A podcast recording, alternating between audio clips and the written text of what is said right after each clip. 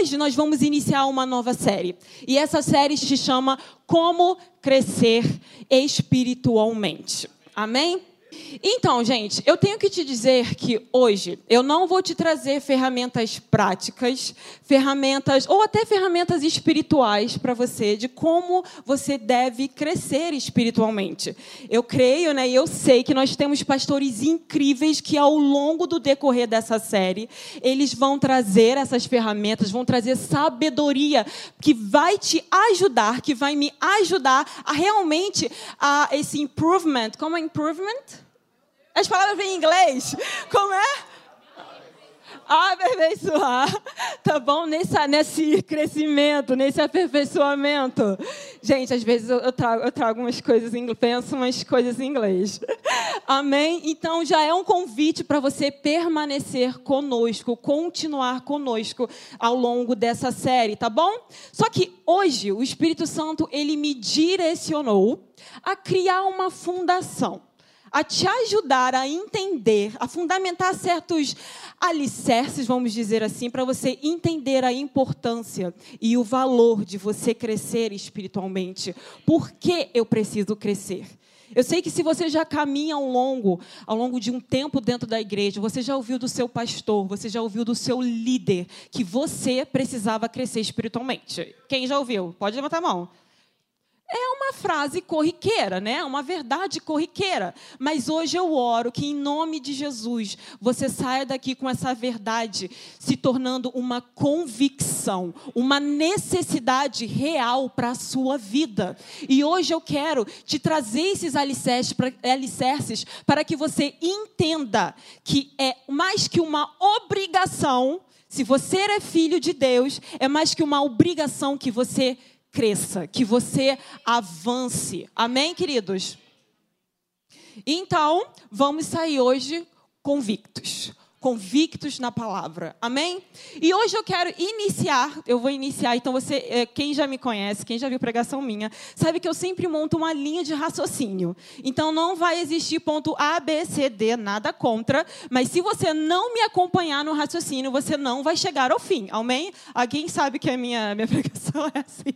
Então fica comigo, vai fazer sentido no final. Amém? E você vai ser abençoado. Mas eu quero iniciar hoje, gente, essa pregação com uma revelação, não é nenhuma revelação tipo, uau, meu Deus, mudou minha vida. Mas foi uma revelação para mim, porque me abriu meus olhos. É algo que eu nunca sabe, aquele estalo que você. Tipo, caramba, isso estava aí, eu nunca pensei nisso. E essa revelação é do nada mais nada menos que John Bevere. Quem não sabe, quem não me conhece, sabe que eu sou meio que uma fã. Desculpa, não é uma fã muito, não. Mas ele é um homem de Deus, um profeta de Deus que eu leio, que eu me alimento do que Deus entrega da vida dele. E, ele, eu li recentemente essa revelação dele. E já vou abrir um parênteses. Eu falei que eu não ia dar ferramentas para você, mas eu vou abrir um parênteses aqui para poder indicar algo que vai te ajudar no seu crescimento espiritual. Leia livros ungidos. Olha o que eu falei. Não leia livros, porque não se trata de palavras bonitas ou teológicas demais, mas se trata de palavras ungidas. Então procure, fale com seu pastor, com o seu líder, procure escritores, procure homens e mulheres de Deus ungidas, porque quem traz a transformação, quem traz a palavra que impacta é a unção do Espírito. Então vamos procurar os ungidos, amém? Então leia livros ungidos e eu vou indicar dois autores que eu amo muito, Joyce Meyer, John Bevere. Então se você quer uma ferramenta prática, né, Yuri? Pode procurar os livros, né? Pode procurar, procurar os livros desses dois, que você será muito abençoado. Amém? E essa revelação que me deu um estalo, assim, que eu falei, nossa, realmente, eu nunca pensei nisso se encontra em Efésios 2:6, que diz: Deus nos ressuscitou com Cristo e com ele nos fez assentar nas regiões celestiais em Cristo Jesus. Amém? Agora, constantemente, eu não sei se é a primeira vez que você ouve essa verdade, de que nós estamos assentados nas regiões celestiais em Cristo Jesus. Mas constantemente aqui na casa, aqui na igreja, pode ser escola United, pode ser alguma pregação, porque nós pregamos a palavra, amém. Nós declaramos, estamos ensinando que vocês, que eu, nós estamos assentados com Cristo nas regiões celestiais. Mas eu nunca parei para pensar que, de fato, verdadeiramente, nós estamos assentados nas regiões celestiais. E aqui eu vou começar a, fu a, fundamentar algo que vai realmente basear toda essa nossa série de, da necessidade, sobre a necessidade de que nós precisamos crescer espiritualmente. Por quê? Vamos lá, vamos pensar. Nós estamos assentados com Cristo nas regiões celestiais. Meu corpo, minha alma, minha mente, ela está aqui. Ok? Consegue entender isso? Eu estou aqui com o microfone falando com vocês e vocês estão aqui sentados, amém? Ouvindo. Sua mente não está na Nárnia, não está em outra dimensão, ela está aqui, a sua alma está aqui. Mas onde está o seu espírito? Não está no plano natural, não está no plano terreno, ele está assentado com Cristo nas regiões celestiais. Você consegue entender que no plano terreno, no plano natural, minha alma, meu, minha carne, meu, minha mente, minhas emoções, elas permanecem aqui, plano terreno. Mas o meu homem interior, meu coração, meu espírito recriado, ele agora está nas regiões celestiais. Já parou para pensar nisso? Que ele não está aqui, aqui, região natural, terrena? Isso foi algo que me deu um estalo muito bom, muito legal, muito interessante, porque a gente realmente declara essas verdades, né? Só que de fato às vezes a gente não entende que o meu eu não está aqui, que o meu eu verdadeiro não pertence a esse plano daqui. Ele não é natural, mas ele é sobrenatural. Ele está em regiões celestiais. Pega, vai pegando os pontos. Então, se o meu verdadeiro eu, o meu verdadeiro espírito recriado, ele está nas regiões celestiais, isso quer dizer que ele não está mais submetido a um império que governa esse plano natural. Ele não está mais submetido ao império das trevas. Ele não está mais submetido a Satanás. Porém, todavia, ele está submetido a outro reino. Porque ele está lá regiões celestiais. Então, se eu me, pertenço a outro reino, eu estou submetida a um rei, eu estou submetida às leis, à natureza daquele outro reino, aonde eu agora, através de Cristo Jesus, estou assentada com ele. É a minha nova posição, junto com Cristo. Amém? Vocês conseguem entender isso? Estamos construindo algo aqui então agora você se submete a esse novo reino, a esse governo, amém? E agora você possui uma nova cidadania. Olha o que diz Filipenses 3, 20 e 21. A nossa cidadania, porém, está nos céus. Quando você recebeu a Cristo Senhor Jesus, quando você recebeu, quando você creu, tomou essa, esse passo de fé, de crer que Jesus morreu pelos seus pecados, que ele pagou o preço na carne, no sangue, no espírito também, porque a própria presença do Senhor se retirou dele. Se você tomou essa posição naquele momento quando você creu no seu coração e confessou com a sua boca, o seu espírito que estava morto, lembra do seu espírito? Ele estava morto, morto, morto, ele estava morto. Morto, sem vida, sem conexão com o Senhor, longe da luz. Ele estava morto, governado por Satanás. Quando você toma simplesmente essa atitude de fé, o seu espírito, ele é recriado, ele é feito novo. Ele nasce do próprio Espírito Santo de Deus. E nesse momento, esse espírito que antes era morto, que antes era governado por Satanás, agora ele tem uma, no, uma nova posição, um novo reino, uma nova cidadania. E nós, como filhos de Deus, precisamos entender que a nossa cidadania não pertence a esse plano natural. Ele não é mais dominado por Satanás, pelo pecado, pela morte. Jesus venceu isso e fez com que você agora, nesse passo de fé, também vencesse. E eu preciso que você se alegre nisso, porque agora, de fato, o seu espírito, o que deve ter o controle sobre a sua mente, sobre a sua carne, sobre seu corpo, ele tem poder, ele tem vida, ele pode, porque Jesus fez, porque Jesus pôde. Amém. Você precisa se alegrar que a velha criatura, aquela pessoa, sabe, no lixo, totalmente longe da luz, morto, condenado eternamente, agora pertence a um novo reino, o reino de Deus. Essa é a sua cidadania. E ele continua: nossa cidadania, porém, está nos céus, de onde esperamos ansiosamente o Salvador, o Senhor Jesus Cristo. Pelo poder que capacita a colocar todas as coisas debaixo do seu domínio, ele transformará os nossos corpos humilhados, tornando-os semelhantes ao seu corpo glorioso. Nosso corpo anseia a redenção. Lembra? Eu falei o quê?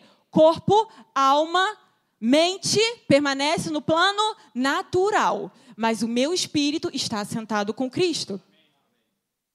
Então eu expliquei para vocês que quando a gente toma aquele passo de fé, meu espírito é recriado, ele nasce do Espírito Santo de Deus. Ele é, é, é ressurreto, essa palavra, ressurreto? Ressuscita? Amém. Ele ressuscita com Cristo. Amém? E aí, a gente precisa entender, está construindo algo aqui. Em João 3,57 diz: Respondeu Jesus: Digo a verdade. Ninguém pode entrar no reino de Deus se não nascer da água e do espírito. Que o que nasce da carne, ele é carne, mas o que nasce do Espírito Santo, esse espírito primeiro é o espírito com E maiúsculo, Espírito Santo de Deus. Ele é espírito. Você é espírito. Eu sou espírito. E se nós não fundamentarmos essas verdades na nossa vida, a gente não vai crescer espiritualmente. A gente não vai avançar. E eu vou explicar isso para vocês, vocês vão entender. Não se surpreenda pelo fato de eu ter dito: é necessário que vocês nasçam de novo. E quando eu posso nascer de novo? Quando eu recebo a Jesus Cristo como meu Senhor e Salvador. Simples o que ele fez não foi simples. Não foi, ah, estou aqui, morri. Não. Mas o que nós precisamos fazer inicialmente é simples: é ter fé, crer, dar um passo de confiança. Amém? João, eu acabei de ler. Não, voltando. João 15, 18 e 19. Eu, eu sempre falo muitos versículos, tá? Então fica comigo. Se o mundo os odeia, tenham em mente que antes me odiou. Se vocês pertencessem ao mundo, ele os amaria como se fossem dele. Todavia, vocês não são do mundo, e glória a Deus por isso.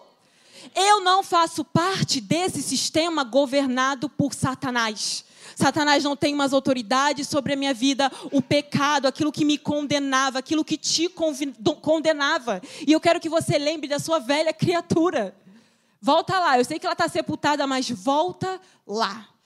Volta em quem você era antes de Jesus. Volta, dá uma olhada. Não é, é para ficar, ai, tadinho, não. Só dá uma olhada e volta para cá. Só dá uma olhada.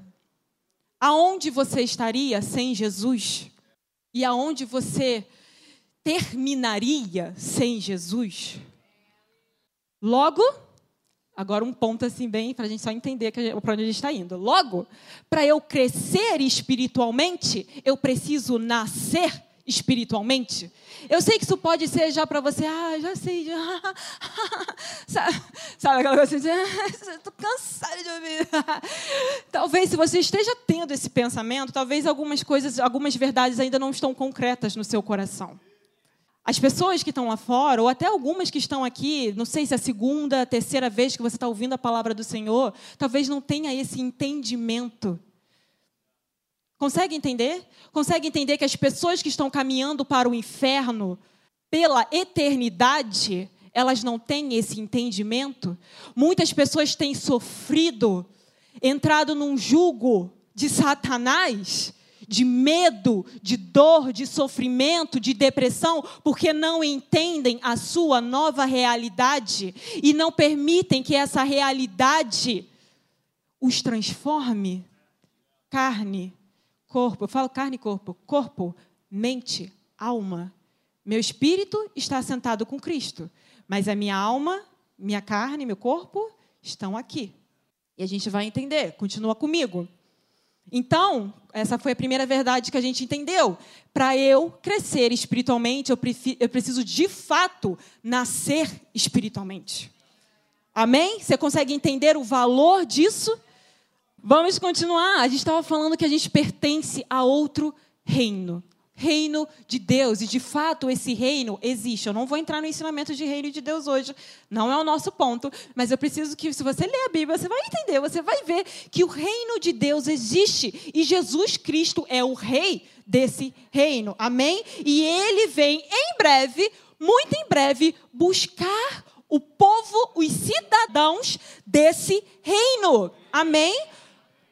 Efésios 2, 19, 22, 19 diz: Portanto, vocês já não são estrangeiros nem forasteiros, mas concidadãos dos santos e membros da família de Deus. Essa é a sua nova realidade em Jesus Cristo. Amém? Porém, todavia, vamos, estamos construindo algo aqui, amém? Jesus ele vem buscar o seu corpo, os seus cidadãos, seu povo, sua igreja. Você, quando você estuda a palavra, você vai entender isso. Porém, todavia, como eu falei, peraí, volta aqui antes, volta ali. Ele vem buscar a sua igreja, uma igreja santa. Todo mundo já leu isso na Bíblia, né? A maioria, né? Deus vem buscar uma igreja santa. Todo mundo sabe dessa verdade. Só que ele não vem buscar uma igreja santa assim, ah, uma igreja santa, ah, eu sou, meu espírito é santo, meu espírito está lá e amém. Não. Jesus ele vem buscar corpo, alma, espírito santo. Santos. Uma igreja, um corpo, o corpo dele preparado, aperfeiçoado, corpo, alma, espíritos condizentes com a natureza divina desse reino. Agora entenda comigo.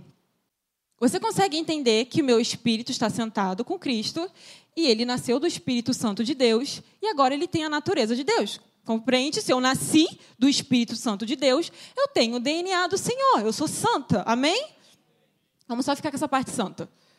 Mas meu corpo e minha mente, não, minha alma está aqui. Vocês conseguem ter compreensão de que, por eu vou dar um exemplo bem básico. Eu nem sei se está certo. Se alguém for de humana de, de, de ciências biológicas, me, me corrige.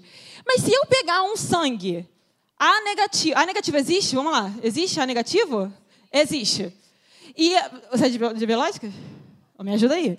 Se eu pegar um sangue, vamos lá, a pessoa está precisando de transfusão de sangue, e eu pegar um sangue A negativo e eu for é, fazer uma transfusão para uma pessoa O, uma pessoa que não pode receber, B, sei lá o quê, um B. O que, que vai acontecer com essa pessoa? Ela vai morrer. Ele vai se autodestruir. Existem coisas que não se misturam. Existem coisas que não fazem, não conseguem, sabe? Lembra? Jesus vai buscar corpo, alma e Espírito Santo. Ele não vai buscar um Espírito Santo, senão, nossa, não tem, eu tô aqui, vamos viver, não precisa nem de igreja, vamos viver a vida lá, porque meu espírito era só aceitar Jesus. Vamos viver da doida, né? Para que, que eu vou ficar? que, que eu vou estar tá fazendo aqui? Tem, tem razão, tem porquê. Mas Jesus vai buscar corpo, alma, Espírito Santos. Natureza divina do Senhor não tem participação com a natureza maligna. Luz não se mistura com trevas. Amém? Pense nisso. 1 Tessalonicenses 5,23 diz que o próprio Deus da paz os santifique inteiramente. Inteiramente. Que todo o espírito, a alma e o corpo de vocês sejam preservados irrepreensíveis na vinda do nosso Senhor Jesus Cristo. Não sou eu que estou dizendo que Deus vai buscar corpo, alma e Espírito Santos, é a palavra. E olha que interessante, só para a gente concluir essa linha de raciocínio, se a gente for estudar um pouco sobre o arrebatamento, o que, que vai que acontecer no arrebatamento? Aqueles que já estão vivos vão, estão aqui. Estalar de dedos, né? Qual o nome daquele cara, Felipe? O, o, to, o Thanos. Ah, estalar de dedos. Jesus chamou. O que, que some? Teu espírito, teu espírito já está lá. Mas a tua mente, a tua mente vai ser chamada, Jesus vai chamar a tua mente e o seu corpo vai desmaiar? Não você será tomado. Eu sei que é uma, uma figura. Para de rir, mas é uma figura boba, mas é só para a gente figurar e entender. Jesus vai buscar corpo, alma e espírito santos. E no próprio juízo, quando Deus sabe ressuscitar os mortos, porque Ele vai ressuscitar no dia do juízo, a, a, o mar ele vai entregar os mortos que morreram a terra vai entregar os mortos que, os mortos que morreram na terra. Todo mundo vai estar lá para prestar contas do corpo, alma e espírito. Efésios 5, 25, 27. Maridos, ame cada um a sua mulher, assim como Cristo amou a igreja e entregou-se por ela. Amém? Todo mundo entende isso. Estamos aqui porque Cristo nos amou e Cristo se entregou por nós. Amém? Só que olha no versículo 26. Para. Olha esse para. Ele não simplesmente se entregou, amou. Claro, não estou dizendo que isso é pouco. Não, glória a Deus por isso. Esse é o início. Mas existe um para, existe um propósito, existe uma finalidade. Tudo que Deus faz tem propósito. Você tem propósito. A igreja de Cristo, o fato de estarmos aqui reunidos, tem propósito. Deus é um Deus de propósitos. E vamos continuar. Para o que? Todo mundo lê para mim. Para que a santificasse. O santo não tem relação com o profano. Jesus entendia que ele ia buscar corpo, alma e Espírito Santos. E, santos. Ele entendia que existi, existiria, necessitaria de um processo, de um aperfeiçoamento desse povo aqui na terra. Por quê? De novo, eu vou martelar, você vai sair daqui com essa frase na cabeça. Porque ele veio buscar corpo, alma e espírito santos. Continuando, tendo-a purificado pelo lavar da água mediante a palavra, e para apresentá-la a si mesmo. Olha que coisa mais linda, mais gloriosa. Ele está preparando, ele se entregou, se deu e agora ele vai preparar ela, santificar ela para que ela se apresente. E aí ele continua: uma igreja gloriosa, sem mancha, nem ruga ou coisa semelhante, mas santa e inculpável. Ele está nos trabalhando, nos modificando, nos transformando a natureza divina desse reino a qual nós pertencemos. Para, para nos apresentarmos a Ele. Olha que coisa mais linda, como Jesus cuida dos mínimos detalhes. Amém? Uma igreja digna do Rei dos Reis, digna do grande Deus, Criador, do Criador desse universo. Não importa o que Satanás fez ou deixou de fazer, Deus é Deus. Deus, ele é Deus e Deus está no controle de todas as coisas. Deus e ele escreveu o início já sabendo o fim Deus está no controle de todas as coisas. Ele continua sendo Deus e será até o fim dos fins dos fins dos fins dos tempos. E lembre-se, o propósito nunca foi vivermos longe do Senhor. Tem aquela novela lá da Gênesis, muito legal, hein? Assistem. Mas, cara, tem muita coisa boa lá, muita. Eu fico assim, eu vi uns capítulos, eu fiquei, o Espírito Santo começou a ministrar, ministrar, ministrar. Eu fiquei, gente, o Espírito Santo me ensinando com a novela Vênus. Não, não só com a novela, tá, gente? A gente tem a palavra e a gente pode pensar em umas coisas lá. Mas também, a gente vai lá, Adão e Eva. O propósito nunca foi vivermos longe de Deus. Não é uma opção. Ah, é opção para você ir para o inferno mas nunca foi. Então, conseguimos entender que existe um processo de santificação, um trabalho. Existe um processo para que a nova realidade do seu espírito recriado, lembra que ele está sentado com Cristo? Agora se manifeste aonde? No meu corpo e na minha alma. Isso é uma realidade, isso é um fato. E quando estamos falando de santidade, não estamos falando, porque as pessoas falam, ah, que santo, coisa chata. Não é de regra, não é de tamanho de saia, claro que essas coisas estão lá. Mas não, não é de, ah, o meu cabelo, o tamanho da minha unha, sei lá o que, sei lá o que, não. Mas se trata de uma natureza divina se manifestando. Então, quanto mais eu me aproximo, quanto mais eu me transformo, quanto mais eu calo a minha carne, a minha mente, me sacrifício, vou falar que não é fácil, mas você se nega, você é quebrado, você é mexido, agitado, provado. Quanto mais eu vou nesse processo, mais a natureza divina vai tomando o controle do meu ser. Amém? Então, existe um processo. E glória a Deus, porque não estamos sozinhos. Jesus está nesse processo conosco. Então, quanto mais semelhante a Deus, mais compatível eu estou. Não é compatível a palavra certa, não, mas às vezes pega o significado, entendeu? Mais compatível estou com a minha futura, minha realidade agora, mas em breve, real, a minha futura, a minha futura realidade dos céus, da qual eu já faço parte meu espírito. Então, eu preciso te dizer que o aperfeiçoamento não é só para pastores, mestres, profetas, tipo aquela pessoa que é o líder. Querido, esquece isso, deleta essa mentira da sua mente hoje. É para todos que são filhos, para todos que pertencem ao reino de Deus, que são membros da família de Deus. Então, isso é para mim, isso é para o Lucas, isso é para o pastor Anderson, isso é para o pastor Felipe, para todo mundo, para todos nós. Por quê, pastora? Porque Jesus vai buscar uma igreja, um corpo, uma alma e um espírito santos. Não existe outra verdade. E eu não quero que você e nem eu fiquemos aqui. E depois chegue no dia do juízo, ah, ah, perdidos. Sim, estaremos, cada um, dia do juízo, cada um de nós. Cada um de nós. E não poderemos falar que não sabíamos, porque a palavra está aqui. O fundamento foi lançado.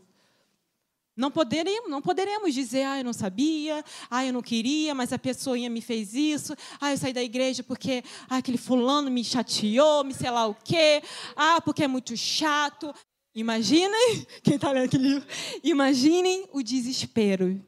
Eu vou dar esse resumão agora em segunda Pedro. Eu quero que você abra sua Bíblia, porque isso vai ser muito legal. Para mim foi muito legal, muito revelador, então para você também será. Segunda Pedro 1:10. Esse vai ser o último texto que a gente vai estudar hoje e eu creio que vai te abrir os seus olhos. A gente entendeu que para crescer espiritualmente, primeiro eu preciso nascer espiritualmente. A gente entendeu também que o crescimento espiritual ele está relacionado ao meu processo de santificação, ao meu processo de me assemelhar corpo, alma e espírito, a natureza divina do nosso Deus, do nosso Criador, o qual nunca foi projetado para não ser. Deus não me criou para ter parte com as trevas. Não foi o propósito. Então vamos terminar em 2 Pedro, mas não vou terminar tipo ler, não, a gente tem umas coisas para tocar aqui. 2 Pedro, vou começar pelo versículo 4 para a gente ir mais objetivos. Dessa maneira, ele nos deu as suas grandiosas e preciosas promessas, para que por elas vocês se tornassem participantes da natureza divina e fugissem da corrupção que há no mundo, casado pela cobiça. Versículo 5: Por isso mesmo, empenhe-se. Pega, marca na sua Bíblia, empenhe-se, vai fazer todo sentido. Empenhe-se trabalhem, se sujeitem para que o que eu vou dizer agora seja uma realidade na sua vida. Versículo 1. olha que legal, a gente vai ter, vai pegar essas palavrinhas, até li grego hoje, muito interessante. É, versículo 9. Empenhe-se para acrescentar a sua fé. O que é a fé? Aonde, o que significa, o que está representando a fé nesse texto? Está representando o início de todas as coisas. É pela fé que você é salvo. É pela fé que você pode, a fé em Jesus, que você pode entrar no reino de Deus e pela fé que agora você viverá, um justo. Um justo ele vive pela fé, porque a fé é a certeza daquilo que eu não vejo. É eu começar a entender e a enxergar e a ver uma realidade que meu corpo e minha alma não tocam, mas o meu espírito sim. Por quê? Porque nós somos espírito. Então precisamos da fé. Senão a gente não toca as regiões celestiais. Amém? Então a fé é o início. E ele está falando: pega a fé, pega o seu início, ó, fica comigo. Acrescente a virtude. Tá, pastora, virtude, que legal. O que é virtude? Em grego se fala arente. Eu não vou falar grego, né, gente? Não sei falar grego. Mas é uma excelência moral ensinada pelo Espírito Santo de Deus. O que, que ele está dizendo? Você iniciou sua vida, Agora, a sabedoria, toda a verdade que há no Espírito Santo de Deus, ele vai te ensinar. E agora você precisa acrescentar. Pega essa virtude. Moralidade será construída em você. Aquilo antes que o pecado te permitia. Agora, meu filho, existe o filtro do Espírito. E aí eu tô aqui, fé, ensinamentos do Espírito Santo, virtude, moral, uma nova moral na minha mente, no meu corpo. E aí ele diz: agora a virtude você vai acrescentar o conhecimento. Ai, conhecimento. Vamos ver o que é conhecimento. A palavra gnosim. Sabe o que significa gnosim? Não sei se estou falando certo, tá, gente? Mas é isso daí. É saber experiencialmente. Conhecimento funcional obtido da experiência pessoal conectando a teoria na prática. Minha vida espiritual começou excelência moral, ensinos do Espírito. Agora eu vou acrescentar a esse ensino espiritual que o Espírito Santo de Deus me ensina, a prática. Uau! Vamos lá. Agora eu vou aplicar. Eu vou viver isso. Esse, essa nova moral que está sendo é, é, enxertada dentro de mim. E aí ele fala, a esse conhecimento, o domínio próprio. Essa palavra domínio próprio é a mesma que a do fruto, mas eu não estou falando apenas do fruto do Espírito Santo, mas eu estou falando do domínio no meio das provações. Agora, querido, que você tem a moral, agora que você tem a fé, agora que você tem a moral, agora que você tem o conhecimento, agora você vai ser provado. E você vai precisar dominar-se. Domínio próprio. E depois do domínio próprio, ele fala, per... aí acrescenta o domínio próprio, a perseverança. A prova da nossa fé nos faz perseverar. E através da minha prova, através do meu domínio, eu vou continuar permanecendo. Eu vou ter sustento para avançar e permanecer. Não irei me mover. E aí ele diz a perseverança, a piedade. Quando eu permaneço, a piedade vai, eu preciso acrescentar essa piedade. Eu não sei se é eu, mas essa piedade vai ser puxada e essa piedade significa Eusébia. Piedade não tem nada a ver com, é porque a Igreja Católica, o Pastor Felipe fala, na né, Igreja Católica tem tipo a ser piedoso, né? Tipo assim, ah, todo mundo acha que é ser, ah, eu sou uma pessoa, sabe? Mas essa essa piedade que significa essa palavra daqui significa resposta de reverência do coração. Eu presto homenagem, eu venero. Algo no meu coração vai começando a se tornar uma característica no meu ser, no meu eu.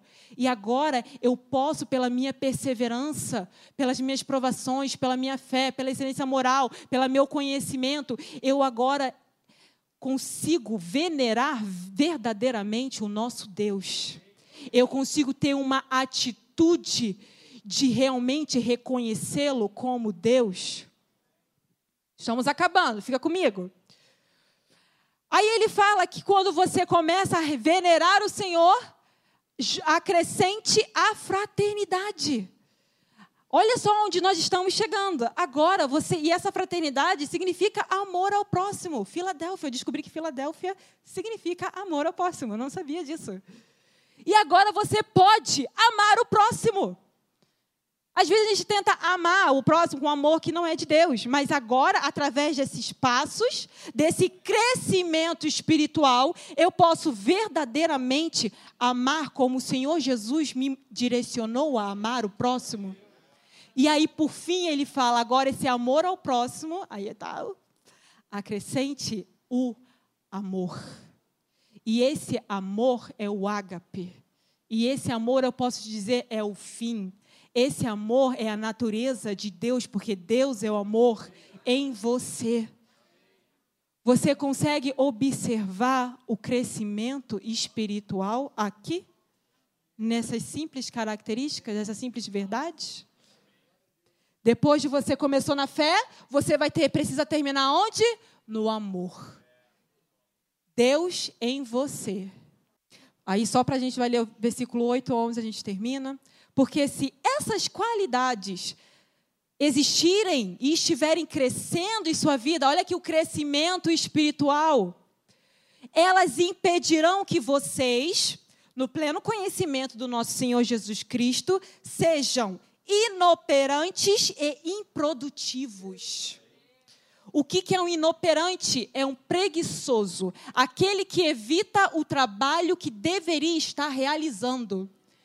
Se você não cresce, você se torna um inoperante.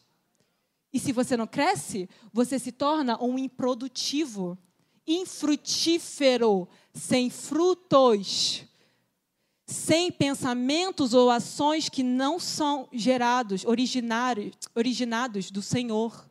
E nós sabemos pela palavra que a árvore que não dá fruto, que não tem algo sendo gerado, ela é cortada e lançada no fogo. Então, empenhe-se para que essas características, para que o crescimento espiritual esteja acontecendo na sua vida. Estamos terminando. Todavia, se alguém não as tem, está cego. Só vê o que está perto, esquecendo-se da purificação dos seus antigos pecados, esquecendo do fundamento que já foi lançado. E aí seria outro ensino, amém? Hebreus 5 e 6, estude, você vai entender quais são esses, quais são esses fundamentos. E aí ele termina, portanto, irmãos, empenhe-se ainda mais para consolidar o chamado e a eleição de vocês. Pois se agirem dessa forma, jamais tropeçarão. Se você crescer, se você se empenhar, consolidar aquilo que está vindo e assim vocês estarão ricamente providos quando entrarem no reino eterno de nosso Senhor e Salvador, Jesus Cristo. Amém?